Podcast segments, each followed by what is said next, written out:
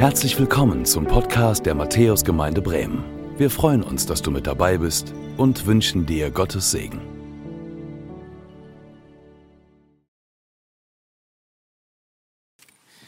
Ja, Gnade sei mit euch und Friede von dem, der da ist, der da war und der da kommt, Jesus Christus, unser Herr. Amen. Schön, dass ihr da seid hier in der Matthäuskirche oder auch am Bildschirm mit dabei seid. Wunderbar. Schön, dass wir Gottesdienst feiern können heute am Palmsonntag. So heißt dieser Sonntag so im Laufe des Kirchenjahres traditionell Palmsonntag. Ich weiß nicht, was du so für Gedanken hast, wenn du das jetzt so hörst. Palmsonntag. Denkst vielleicht an Urlaub. Oder denkst vielleicht daran, dass das ein bisschen wärmer sein könnte und wenn ein paar Palmen wachsen würden, wäre auch nicht schlecht. Also so eine gewisse Sehnsucht, die da drin steckt. Palmsonntag. Es ist natürlich hier was anderes gemeint. Es ist der Sonntag, der quasi Jesu letzte Lebenswoche beschreibt.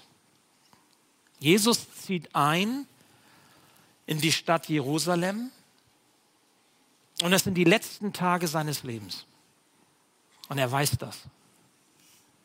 Und er geht diesen Weg, der ihn in seinen sicheren Tod führt.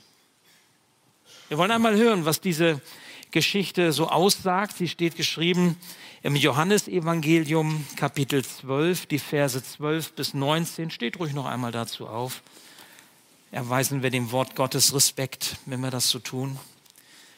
Johannes, der Jünger der jüngste Jünger, könnte man sagen, von den Zwölfen, beschreibt das so. Am nächsten Tag hörten die Menschen, die in großer Zahl zum Passafest gekommen waren, dass Jesus auf dem Weg nach Jerusalem war. Mit Palmzweigen in der Hand zogen sie zur Stadt hinaus, um ihn zu empfangen. Gepriesen sei Gott, riefen sie. Gesegnet sei er, der im Namen des Herrn kommt, der König von Israel. Jesus ritt auf einem jungen Esel, den hatte er bekommen können. In der Schrift heißt es, du brauchst dich nicht zu fürchten, Volk von Zion, dein König kommt, er reitet auf einem Eselsfohlen. Dieses Wort erfüllte sich damals, doch das verstanden die Jünger zunächst noch nicht. Später allerdings, als Jesus in seiner Herrlichkeit offenbart war, erinnerten sie sich daran, dass man ihn genauso empfangen hatte, wie es in der Schrift vorausgesagt war. Die Menschen, die in großer Zahl dabei gewesen waren, als Jesus Lazarus aus dem Grab gerufen und ihn von den Toten auferweckt hatte, hatten überall davon erzählt. Das war der Grund, weshalb ihm jetzt so viele Leute entgegenzogen. Sie hatten von dem Wunder gehört, das er getan hatte. Da sagten die Pharisäer zueinander, ihr seht doch, dass wir so nicht weiterkommen. Alle Welt läuft ihm nach. Ich bete. Ja, lieber Herr, so lass uns hören auf das, was du uns jetzt sagen willst. Schenk du uns offene Ohren und ein offenes Herz, damit du einkehren kannst bei uns und wir dir nachfolgen können. Sprich du in unser Leben hinein. Amen. Ja, nehmt bitte noch einmal Platz. Drei Aspekte sind es, die sich mir aus diesem Text so erschließen, die ich euch mitgeben möchte. Einmal Jesu Triumphzug, zweitens der verheißene Messias und drittens werde ein Nachfolger. Erstens Jesu Triumphzug. Ihr müsst euch das wirklich vorstellen, das war ein richtiger Triumphzug. Das hat Jesus vorher so auch nicht erlebt. Es waren unendlich viele Menschen. Was, was ging eigentlich ab an diesem Sonntag, an dem Jesus in Jerusalem einzog? Es war ein Sonntag, so wie heute. Jesus hat zuvor seinen Freund Lazarus, der gestorben war, von den Toten wieder auferweckt. Ich meine, das ist schon was, ne? Wenn man tot war und wieder auferweckt wird. So hat Lazarus das erlebt. Ede Otzei, ich kann mich noch gut an die Vorlesung erinnern in Tübingen damals. Ede Otzei, das ist griechisch und heißt, er stinkt schon. Der war tot. Der war richtig tot. Und zwar schon über die, über die Zeit, also wo man auch nicht mehr davon ausgehen kann, dass das irgendwie nicht ganz richtig war und der wieder aufersteht oder so, der war richtig tot, Ede Otzei. Und Jesus kommt und macht ihn lebendig. Seinen Freund, die waren dick befreundet und Jesus ist später gekommen. Das ist eine Geschichte für sich, könnt ihr nachlesen in Johannes 11. Eine ganz spannende Story. Und Jesus weckt ihn wieder von den Toten auf und große Begeisterung. Jesus hat ein krasses Wunder getan und ihm zu Ehren wurde dann in Bethanien, dort wo das stattfand, ein großes Festmahl veranstaltet und viele Leute kamen dazu aus Bethanien und drumherum, weil das haben sie auch noch nicht gehört, dass jemand, der tot war, wieder lebendig gemacht wurde. Was ist das für ein Jesus, der das kann? Und nun ist Sonntag, ein Tag später, und Jesus zieht mit seinen Freunden nach Jerusalem. Und das ist quasi so, wenn man so will, die Endstation seiner Lebensreise. Die letzten Tage seines Lebens. Wenn man so in die Bibel reinschaut, dann wird man feststellen, wie viel ähm, Texte, wie viel Aussagen in der Bibel sich um diese letzten Tage im Leben von Jesus drehen. Es scheint also ganz zentral zu sein für die Botschaft der Christen, für die Botschaft des Evangeliums, gerade diese letzte Zeit im Leben von Jesus. Das steht viel mehr über diese letzten sechs oder sieben Tage als über sein ganzes Leben bis dahin. Weil diese Tage, die jetzt quasi anbrechen mit Palmsonntag, für uns als Menschen ganz zentrale Ereignisse sind, ganz wichtige Tage sind. In dieser Stadt in Jerusalem sollte Jesus seine Mission vollenden, seine Menschenrettung. Das war seine Mission, Menschen zu retten, wieder zurückzuholen in die Gemeinschaft mit Gott, dem Vater. Dafür war er gekommen. Und so machte er sich also auf den Weg. Das war eigentlich ein lockerer Spaziergang, könnte man sagen. Keine drei Kilometer entfernt von Jerusalem war Bethanien. Drei Kilometer, das schaffst du dann schon, wenn du nicht ganz so langsam bist, locker in einer Dreiviertelstunde. Es war wirklich ein Spaziergang, so ein Sonntagsspaziergang. Und Jesus zog also in diese Stadt ein. Mit ihm waren viele Juden unterwegs, von überall im Land, die sich aufmachten zum Passafest, was dann kommen sollte, am kommenden Wochenende in Jerusalem. Es gab eine Wallfahrtspflicht für die Juden. So wie es dann teilweise in anderen Religionen ja auch gibt, im Islam zum Beispiel eine gewisse Wallfahrtspflicht und so auch für die Juden. 3. Mose 23 ist das beschrieben. Jeder Jude, der was auf sich hielt, war auch bemüht, das Passafest in Jerusalem zu erleben. Und so sind sie also alle unterwegs gewesen. Und sie wollten Jesus sehen. Sie wollten Jesus mit eigenen Augen sehen. Sie wollten hören, was der zu sagen hat, weil dieses krasse Wunder, was rumging, und diese Person faszinierte sie. Jesus, die Person Jesus fasziniert. Bis heute so.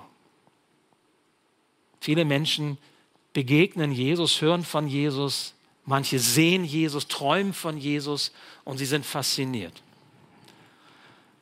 Weil es eben nicht irgendwer ist, sondern der, der kommen sollte, der Messias, der Sohn Gottes, der Retter der Erlöser. Sie sind fasziniert und sie wollten ihm einen würdigen Empfang bereiten. Als ich mir das so überlegte, da gab es ja nicht irgendwie so ein Eventmanagement oder so, die das organisiert hätten, sondern das lief von alleine ab.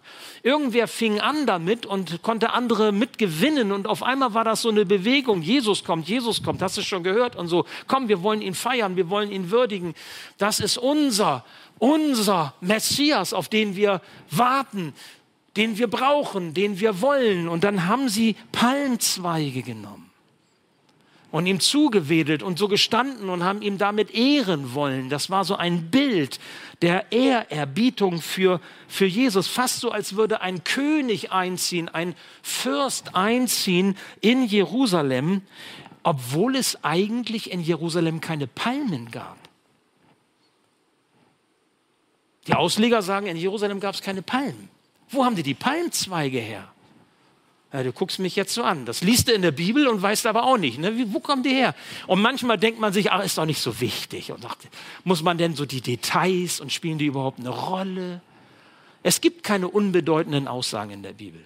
Je länger ich mit der Bibel unterwegs bin, desto mehr fasziniert mich, wie die Dinge zusammenhängen und wie auch Kleinigkeiten ganz groß sind, wenn man erstmal versteht, was das meint und was dahinter steht. So auch mit den Palmenzweigen. Was für Palmenzweige waren das? Ich sag's euch. Das ist historisch ganz klar. Diese Palmenzweige waren Teile eines großen Feststraußes, die man gebunden hatte, die man aufgestellt hat, die man eingesetzt hatte, und zwar zu dem Fest, was vorher war, das Laubhüttenfest. Dafür brauchte man Palmenzweige. Und dieses Laubhüttenfest, diese Palmensträuße oder Fels, ähm, Palmenzweigsträuße oder Feststräuße, Lulab hebräisch, hatte man eingesetzt bei diesem großen Family-Fest, Laubhüttenfest. Da kam die ganze Sippe zusammen. Das war ein Event für Familien und das war ein Freudenfest. Man erinnerte sich daran, dass man aus ägyptischer Sklaverei herausgeführt wurde von Gott 400 Jahre Sklaverei, der Bau der Pyramiden. Das waren die, die jüdischen Sklaven und sie wurden freigesetzt. Gott hat sie in die Freiheit geführt und sie mussten 40 Jahre erst durch die Wüste wandern und da hatten sie nichts Richtiges, deswegen Laubhütten, die man schnell wieder abbauen konnte. Ein Bild für diese Zeit und sie freuten sich darüber, was Gott ihnen getan hat. Vielleicht waren das Zweige, Palmenzweige aus den Palmenstädten Jericho oder Engedi. Und diese Palmenzweige, die bewahrte man auf, auch nach dem Laubhüttenfest, weil sie waren ein Symbol. Ein Symbol für Freude. Ein Symbol für den Sieg über alle Mächte, die einen gefangen nehmen. Ein Symbol auch der Freiheit, denn diese Palmenzweige waren auch auf den israelitischen Münzen damals abgedruckt. Als ein Symbol, als ein Zeichen der Freiheit. Und ihr müsst euch vorstellen, diese Münzen galten jetzt nicht mehr, weil die Römer waren ja da. Die Römer hatten ja Israel besetzt und die Römer waren die verhassten Feinde und die Juden haben gesagt, nein, wir brauchen Freiheit. Wir wollen nicht Unterdrückung. Wir wollen nicht manipuliert werden, unterdrückt werden. Wir wollen unser eigenes Volk sein, so stark sein, wie wir mal wieder waren. Und der Messias, der kommen würde, der würde uns in Freiheit führen. Und nun kam er, Jesus konnte Tote auferwecken. Dann kann der auch politische Systeme ändern, uns von der Besatzung befreien und Israel wieder zu Würde und zu Ansehen und zu Größe führen. Und so haben sie das mit den Zweigen gemacht. Und Markus, der Evangelist, der erzählt noch weiter, die haben auch Zweige von den Feldern mitgebracht, also noch anderes Grünzeug, haben das auf den Boden gelegt und sie haben sogar ihre Kleider ausgezogen, ihre Obergewänder und haben sie auf den Boden gelegt, damit Jesus darüber reiten konnte. Auch das wieder so ein Punkt, das liest man und sagt man sich, jo, was soll das? Ja, Bibelkenner, Bibelleser sind klar im Vorteil. Zweite Könige 9, Vers 13. Da legten sie Kleider, ihre Gewänder aus, als der König Jehu einzog. Das war ein Zeichen königlicher Würdigung. Und das wussten die. Sie haben ihren König gewürdigt, Jesus der da kommt. Das war ein feierlicher Triumphzug, der durch die Straßen zog und Jesus vorneweg. Fast so, wie wenn ein römischer Feldherr nach einer gewonnenen Schlacht mit seiner Armee durch den Triumphbogen in Rom in diese Stadt, in diese Weltstadt einzog. So kann man sich das vorstellen. So war das auch. Hosianna riefen sie. Oder Hosanna, je nachdem, ob man griechisch oder hebräisch jetzt hier übersetzt. Gepriesen sei der, der kommt. Gott sei gepriesen. Wortwörtlich hebräisch heißt es aber eigentlich, hilf doch. Hosianna heißt, hilf doch Gott. Das ist ein Flehruf, ein, ein Bittruf. Und weiter, gesegnet sei er, der im Namen des Herrn kommt, der König von Israel. Und sie zitieren hier Psalm 118 die Verse 25 und 26. Und das ist auch nicht Zufall, weil Psalm 118 ist der messianische Psalm. Jeder Jude wusste, wenn ich aus Psalm 118 zitiere, dann weise ich auf den Messias hin. Also hier kommt der Messias. Und sie heißen ihn als Messias willkommen. Und nicht nur das, sondern auch als König von Israel. Und alle hören das. Alle, die Römer hören das, die, die, die jüdische Aristokratie hörte das, die Pharisäer hörten das, alle hörten das. Jesus, der Messias, der König der Juden. Und deswegen diese Aussage, alle Welt läuft ihm nach. Jetzt ist es soweit. Alle Welt läuft ihm nach. Sie haben alle ihre Erwartungen, die sie hatten, an einen Messias, der sie von der römischen Besatzung befreit, der Israel wieder zu einer politischen und wirtschaftlichen Blüte führen könnte, verbunden mit diesem Mann Jesus. Der Messias sollte ein starker König und ein politischer Befreier sein. Das ist der Hintergrund. Damit man sich das mal vorstellt, das war nicht einfach so Pille-Palle, Jesus läuft da rein und ein paar Leute jubeln, sondern das war eine Revolution. Das war eine richtige Revolution. Oder hat zumindest den, die Brisanz gehabt, eben hier zu einer großen Revolution in Jerusalem, in Israel zu werden. Jesus ist gekommen und ihr Lieben, er kommt noch einmal, hat er gesagt. Er wird wiederkommen. Er ist einmal gekommen, er ist in Jerusalem eingezogen und er wird noch einmal kommen und er wird in diese Welt einziehen. Der auferstandene Jesus hat selbst gesagt, das könnt ihr lesen in Offenbarung 20, 22, Vers 20, das sind die Worte, die Jesus gesagt hat, ja, ich komme bald. Was mich ein bisschen ärgert an diesen Worten ist bald. Das ist so, wie Kinder sagen, ja, Mama, mach ich gleich. Weißt du, wie Kaugummi, ne? Gleich. Wird immer länger. Du weißt nicht, was bedeutet das genau? Was heißt bald? Was heißt gleich?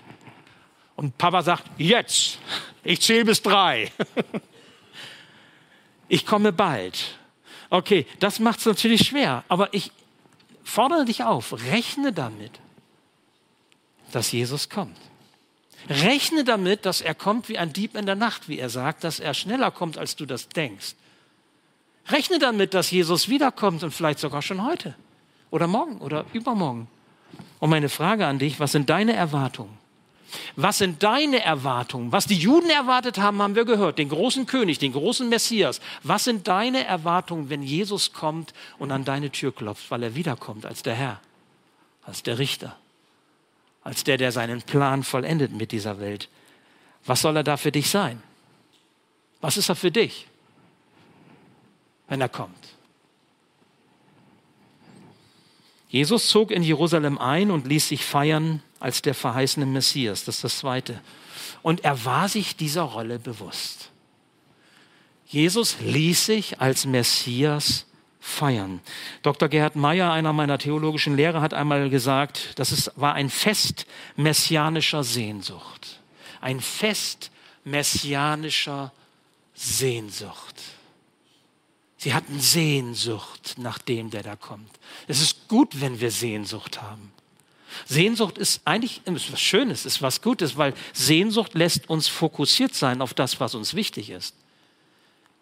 Sie hatten eine messianische Sehnsucht. Und was tat Jesus? Er nahm diese Ehrung an. Er fügte sich in diese Rolle.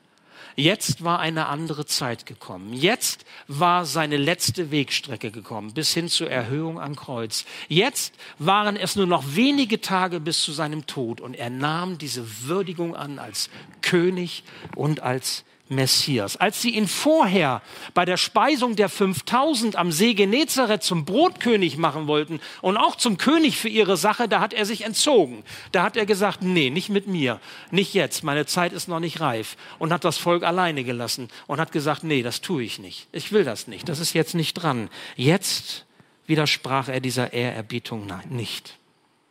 Und Johannes, der uns das berichtet, der zitiert hier zusammenfassend aus dem Alten Testament nicht nur Sacharja 9, Vers 9, sondern auch aus Jesaja 35 und Jesaja 40. Du brauchst dich nicht zu fürchten, Volk von Zion. Dein König kommt, er reitet auf einem Eselsfohlen. Kannst du dir vorstellen, dass ein König auf einem Esel in eine Hauptstadt einreitet, einzieht und sich bejubeln lässt? Was für ein Bild ist das? Nicht sonderlich königlich, oder?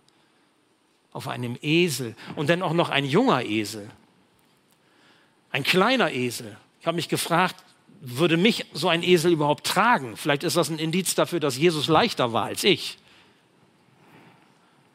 Weiß ich nicht. Aber es war ein junger Esel, irgendwie ein kleinerer Esel, auf dem Jesus ritt. Es kam genau so, wie die Propheten es vorher sagten. Gott hält Wort. Und was Gott zusagt, das geschieht bis ins Detail hinein. Und so auch hier. Ein junger Esel, der Jesus trug. Ihr Lieben, auch das ist nicht beiläufig, das ist auch nicht rein zufällig, sondern das sagt uns was. Auch hier wieder lohnt es sich hinzuschauen und sich das mal so klar zu machen, denn der Esel, das Reiten auf einem Esel, das ist eine symbolische Handlung, die hier vollzieht, sich vollzieht. Das eine ist, Jesus erfüllt die Prophetie. Wenn Jesaja hunderte von Jahren, Sacharja hunderte von Jahren das vorhersagen und es sich jetzt erfüllt, dann erfüllt Jesus hier die alttestamentliche Prophetie. Er ist der Messias. Und das zweite, er reitet auf einen jungen Esel und es war ein Esel, auf dem noch niemand geritten war. Deswegen ein Eselsfohlen. Ein junger Esel. Er war der Erste, der auf diesem Esel saß und von diesem Esel getragen wurde. Ein Bild für die neue Schöpfung. Ein Bild für das Neue, das durch Jesus kommt. Ostern, ein paar Tage später, neues Leben. Ist jemand in Jesus Christus durch den Glauben, ist er eine neue Kreatur. Das Alte ist vergangen, Neues ist geworden.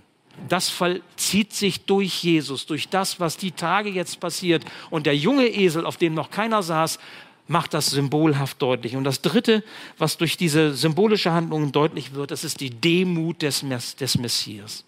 Ich meine, welcher Feldherr würde auf einem Esel durch den Triumphbogen reiten. Also da würde man wahrscheinlich auch irgendwie irgendwelche Reliefbilder damals gemeißelt haben, aber dann so als Spottbild. Ne? Irgend so ein, sein verrückter König, der irgendwie dann verlästert wird, der wird dann eben noch so dargestellt oder so. Aber das ist nichts Ehrenhaftes. Jesus kommt als Messias und versteht sich als Helfer, versteht sich als Erlöser. Er macht sich arm. Er macht sich niedrig. Da ist nichts, was jetzt so die Machthaber dieser Welt so zur Schau stellen. Das finden wir bei Jesus nicht. Es ist keine Revolution, die Jesus anzettelt gegen die Römer, sondern es ist eine Revolution der Herzen, die er auslöst. Durch das, was er tut, durch seine Erlösung, durch das, worüber wir in den nächsten Tagen miteinander nachdenken werden. Mit Jesus kam der Messias, der sein Leben hingibt für diese Welt, für die Menschen, die hier leben. Und die Menschen, die ihm zujubelten, die in ihm ihren neuen König sahen, wisst ihr was? Sie sahen nicht wirklich Jesus, sondern sie sahen das Bild des Messias, das sie hatten. Sie liefen ihrem Bild hinterher von Jesus. Sie folgten nicht Jesus. Diese Menschen, die ihm zujubeln, Hosianna, gelobt sei der da kommt, der König. Wisst ihr, was diese Menschen, viele von denen, ein paar wenige Tage später gerufen haben? Was war das? Kreuzige ihn. Kreuzige ihn. Wir wollen den Barabbas haben. Jesus, kreuzige ihn. Das waren die, die ihm zuvor zugejubelt haben. Das waren die, die dem Bild des Messias nachgelaufen waren und nicht akzeptieren wollten, wer Jesus wirklich war und was er wirklich für uns getan hat. Die nicht ihm nachfolgen wollten, sondern ihrem Bild nachgelaufen waren. Und deswegen werde ein Nachfolger Jesu. Das ist das dritte zum Schluss. Welches Bild machst du dir von Jesus? Dem du im Leben nachläufst. Ich möchte dir sagen, wenn du dir so dein Bild von Jesus machst, dann wirst du überrascht sein, weil Jesus anders ist. Gott ist anders. Jesus ist anders. Er ist so viel größer, als du dir das vorstellst. Er ist so viel wunderbarer, so viel heiliger, so viel tiefgründiger, so viel liebevoller, so viel freundlicher, so viel barmherziger. Er ist so viel anders, als du das dir denkst. Auch die Jünger die mit Jesus ja unterwegs waren, drei Jahre lang, haben das mit der Symbolik, mit dem Esel nicht verstanden, sagt Johannes. Sie haben das nicht kapiert. Sie, sie haben das mitgemacht und haben das erlebt, aber sie haben das nicht wirklich verstanden. Ja, es ist doch in unserem Leben auch so. Es braucht manche Lebensumstände, es braucht manche Lebenserfahrung. Manchmal ist die Zeit nicht reif, dass wir verstehen, worauf es wirklich ankommt. Du kannst bestimmte Bibeltexte in deinem Leben zigmal gelesen haben und du wirst sie in bestimmten Lebenssituationen nochmal ein ganz, ganz anders zu dir sprechen hören. Sie erreichen dich nochmal ganz anders weil deine Lebenssituation, da wo du stehst, was du durchmachst, was dich bewegt, jetzt etwas ganz anderes ist vielleicht als früher. Und Gott spricht durch sein Wort und so auch hier. Wer Jesus wirklich ist, was er wirklich für uns ist, das hängt immer auch davon ab, wie wir ihn quasi erleben. Aber entscheidend ist, dass wir rangehen an Jesus, dass wir diesen Schritt hin zu Jesus tun. Unser Text spricht von den Pharisäern, also die Frommen, die es eigentlich wissen müssten, könnte man sagen. Die stehen so abseits. Die stehen nicht nur abseits, sondern die stehen auch innerlich auf Distanz zu Jesus. Die halten Jesus auf Abstand. Alle Welt läuft ihm nach. Das ist das, was sie sehen. Da können wir ja eh nichts ausrichten. Diese Faszination, die an dieser Person Jesus hängt, ja, der können wir eh nichts entgegensetzen. Es braucht diesen Schritt hin auf Jesus. Es braucht eine Entscheidung, ihn als Sohn Gottes anzuerkennen, ihn als Retter und Erlöser zu erleben, ganz persönlich, und ihm zu folgen. Denn liebe Schwester, lieber Bruder, es ist ein großer Unterschied, ob du Jesus nachläufst oder ob du ihm nachfolgst. Wer Jesus nachläuft oder dem Bild, was er von Jesus hat, das ist wie so eine momentane emotionale Aufnahme, wie so ein, ein, ein Spotlight, so in diese Situation hinein. Da können auch die Emotionen hoch sein, Hosianna und, und Jubel und Wunder und wie groß und klasse. Wunder sind eh immer gut, ne? Weil Wunder faszinieren. Wer will keine Wunder erleben? Wer will nicht irgendwie gesund werden? Schlagartig, ganz plötzlich, senkrecht von oben. Ja, aber ihr Lieben, das ist ein Jubeln ohne Treue. Das ist ein Jubeln ohne Verbindlichkeit. Da kannst du jetzt jubeln und drei Tage später wendest du dich wieder ab. Das ist das, was Nachläufer erleben. Die, die nachfolgen, haben eine innere Haltung, eine Haltung der Hingabe. Die haben eine Haltung, wo das Herz zugewandt ist, wo so etwas wie Liebe wachsen kann, Verbindlichkeit, Verbundenheit. Und darum die, die Aufforderung, die Bitte, werde ein Nachfolger Jesu. Wie geht das? Und ich verweise jetzt am Ende der Predigt nur auf diese Karwoche nur auf das, was passiert. Weil wenn ihr diese Woche bereit seid mitzugehen, und zwar jetzt nicht als Nachläufer, sondern als Nachfolger, weil ihr innerlich auf Jesus euch ausrichtet und eure Herzen für ihn öffnet, dann werdet ihr etwas erfahren, etwas spüren, was Leben verändert, weil Jesus Realität ist. Heute am Palmsonntag beginnt diese Karwoche. Übrigens Karwoche kommt von Karin, das ist so Altdeutsch, Mittelhochdeutsch, altes. Karen heißt weinen. Das ist die Woche, wo geweint wird, weil der Heiland stirbt. Die Freunde von Jesus haben geweint. Nicht nur die Frauen, sondern auch die Männer. Wir hören von dem Einzug, Dankeschön, wir hören von dem Einzug Jesu in Jerusalem heute am Palmsonntag. Doris, du bist ein Schatz. Danke dir.